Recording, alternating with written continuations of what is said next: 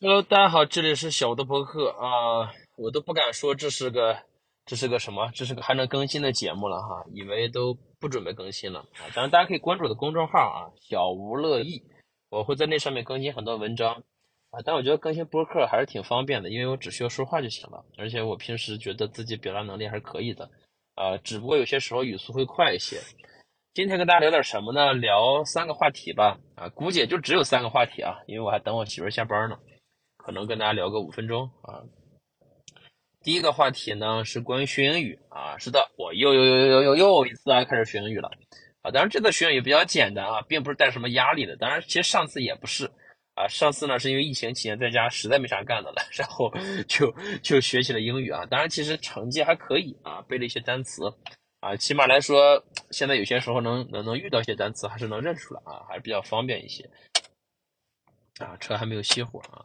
对，我在车里等，所以说这次音质应该会比我之前的音质稍微的差一丢丢啊，但希望大家能够多多理解吧，啊，当然不理解无所谓了，对吧？因为我叫小吴乐意，嗯，学英语，我看到一个方法，我觉得这个还是挺不错的啊，当然这是一套就比较适合我们每个人的，就是通过阅读的方式去学英语单词，去背英语单词，去感受这样的一套英语的逻辑，也就是以前我们背单词，比如说。啊，你你随便背个单词哈，那个这个单词在不同的语境下是有不同的含义的，所以说导致就是你背一个单词要背它的很多含义，而且你经常会忘掉，最终你可能只记住一两个含义。但是如果把你把这个单词放到语境的环呃这个环境下去背或者说记住的话，那么这个就不一样了。而且你想一想，读一本书，有些单词它会重复很多遍，对吧？有些单词它可能在书里面重复十几遍、二十几遍，甚至是一百多遍。那这个单词你总能遇见，你是不是就不同的语境之下，根据这个语句的上下文，就会有不同的意呃，就能得出不同的呃这个怎么说呢？感受哈，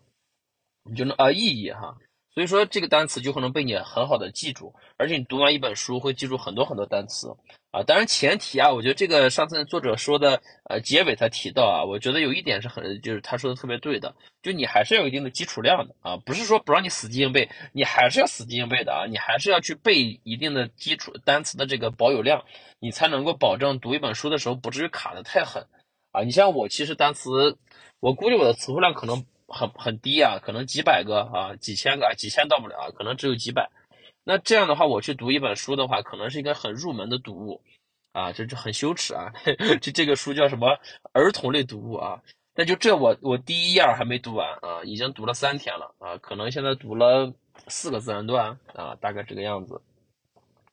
那通过这种方式，呃，我觉得啊，还是一个非常不错的一个方式。同时呢，你配合上一些。啊，我当然最近还没有去用，就是它有一些那种可以通过把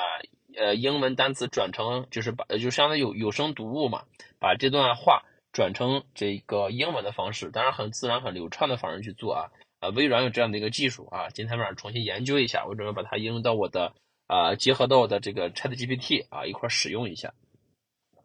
呃，挺推荐大家去试一试啊，挺推荐大家试一试，找一本自己喜欢的英文读物，或者说比如说《海上钢琴师》。啊，我不知道这个有没有英文原著，如果有的话，我准备找来下一次去读一下。呃，还是挺喜欢这个《海上钢琴师》这个电影的，所以说你可以去通过兴趣，然后去学习英语会更好一些。啊，当然如果啊我的命运中会有这么的一个机会啊，也可能是在过两个月就会实现啊，可能会出国啊去一个国家，那样的话我学英语的进步会非常的快啊，因为它会跟钱垂直相关。OK，这是学英语啊。第二呢，就是关于。第二个要聊什么来着？呃，Chat GPT 啊，人工智能啊，这个真的是 我我我强烈推荐大家去去体验一下啊！如果你体验不了、试不了的话，可以关注下公众号啊，我公众号会有一些渠道和方式啊，当然不免费。呃，天下没有免费的面包，没有免费的午餐，对吧？但我觉得，作为我们每个不管是干什么的，真的可以去体验一下。呃，我觉得它并不是说替换什么什么岗位啊，而是说它让人的价值变低了。这个也并不是好事或者坏事，它只是让人的价值变低了啊，这是我的一个小结论。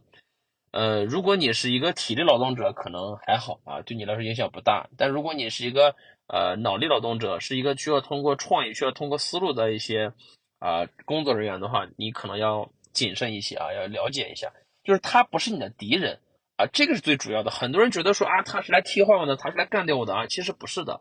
啊，ChatGPT 也好，这各种人工智能生成图片的、生成文案的，就各种包括律师助手、助理啊什么的，这些东西都是来帮助你的，它来帮助你提升效率，它并不是你的敌人。如果有一天你被替换了，那不光是你，可能大部分人都会被替换掉啊。所以这个你你招借没有用，因为这个人工智能也好，或者说这种啊这种就就叫人工智能吧哈，它的进步方式是飞速的，就它。在向我们驶来之前，就像一个列车一样，很远很远，我们只能看到一个小点儿啊，觉得它速度很慢啊，很呃不太可能很快超过我们。但是真的，它如果一旦突破某一个临界值，突破一个起点的话，那还是叫基点啊，它会嗖的一下从我们前面过去，根本就不是以我们想象的方式说一点零、二点零、三点零这个阶段啊。虽然我们现在还用这种比较土的方法去命名，但实际上它每一代跟每一代都完全的不一样。啊，等下一步他会有自己的一些，呃，按照一些自己的方式、机器的方式去思考的时候，你可能就会，啊，觉得非常非常可怕了。它已经不仅仅是替换人，呃，某些工种的问题了哈，它会让人更，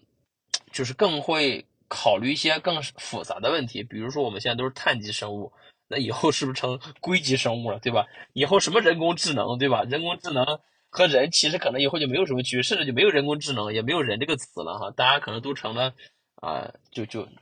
就很有意思啊，很有意思。所以我觉得这个大家可以关注一下，强烈劝大家去找各种渠道去体验一下啊。当然自卖自夸啊，我有开了个小副业啊，如果感兴趣可以看我公众号小吴乐意啊，最近给大家去更新一些文章。啊，第三个呢就是运动啊，运动运动运动，非常非常重要的运动。呃，我最近呢开始做的一个运动就是用 Switch 去玩游戏。这个上一个啊，被我废掉的是这个健身环啊，买了以后呢，结果玩了大概也就不到半个月吧，或者一个星期吧，啊，就放弃了，已经在我家里吃灰了。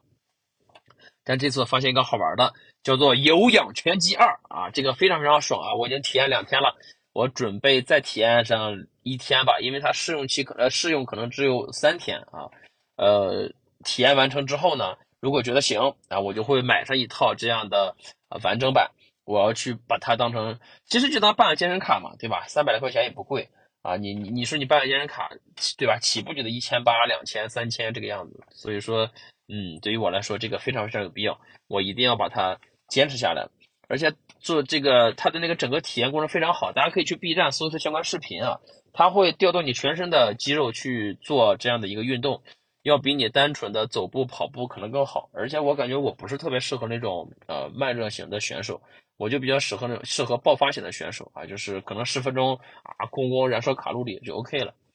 呃，平时的锻炼方式呢，就是每天呃之前这段时间哈，不能现在叫每天了，因为这已经放弃了，或者说已经没有好好坚持了，因为上次喝了一次酒头疼的啊，就就就就放弃了。呃，那个时候每天早上起来都会做三十个仰卧起坐啊，平板支撑一分钟。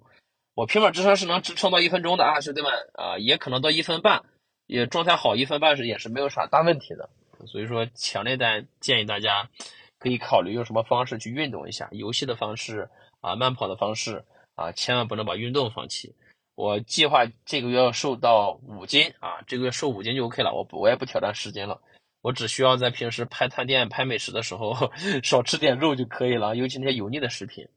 呃，而且最近真的我发现好多食品的添加剂啊，这种各种东西真的挺可怕的，所以请大家啊健康生活、开心生活、快乐生活啊，同时在工作上有一个好的心态，不要担心工作现在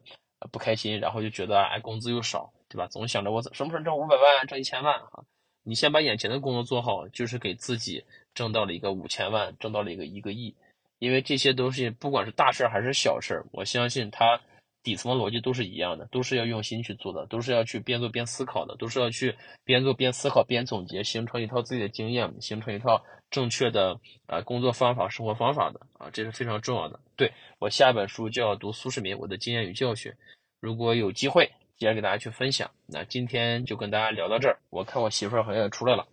啊，本来说好的五分钟，结果变成十分钟。行，拜拜，祝大家开心快乐，好好睡觉。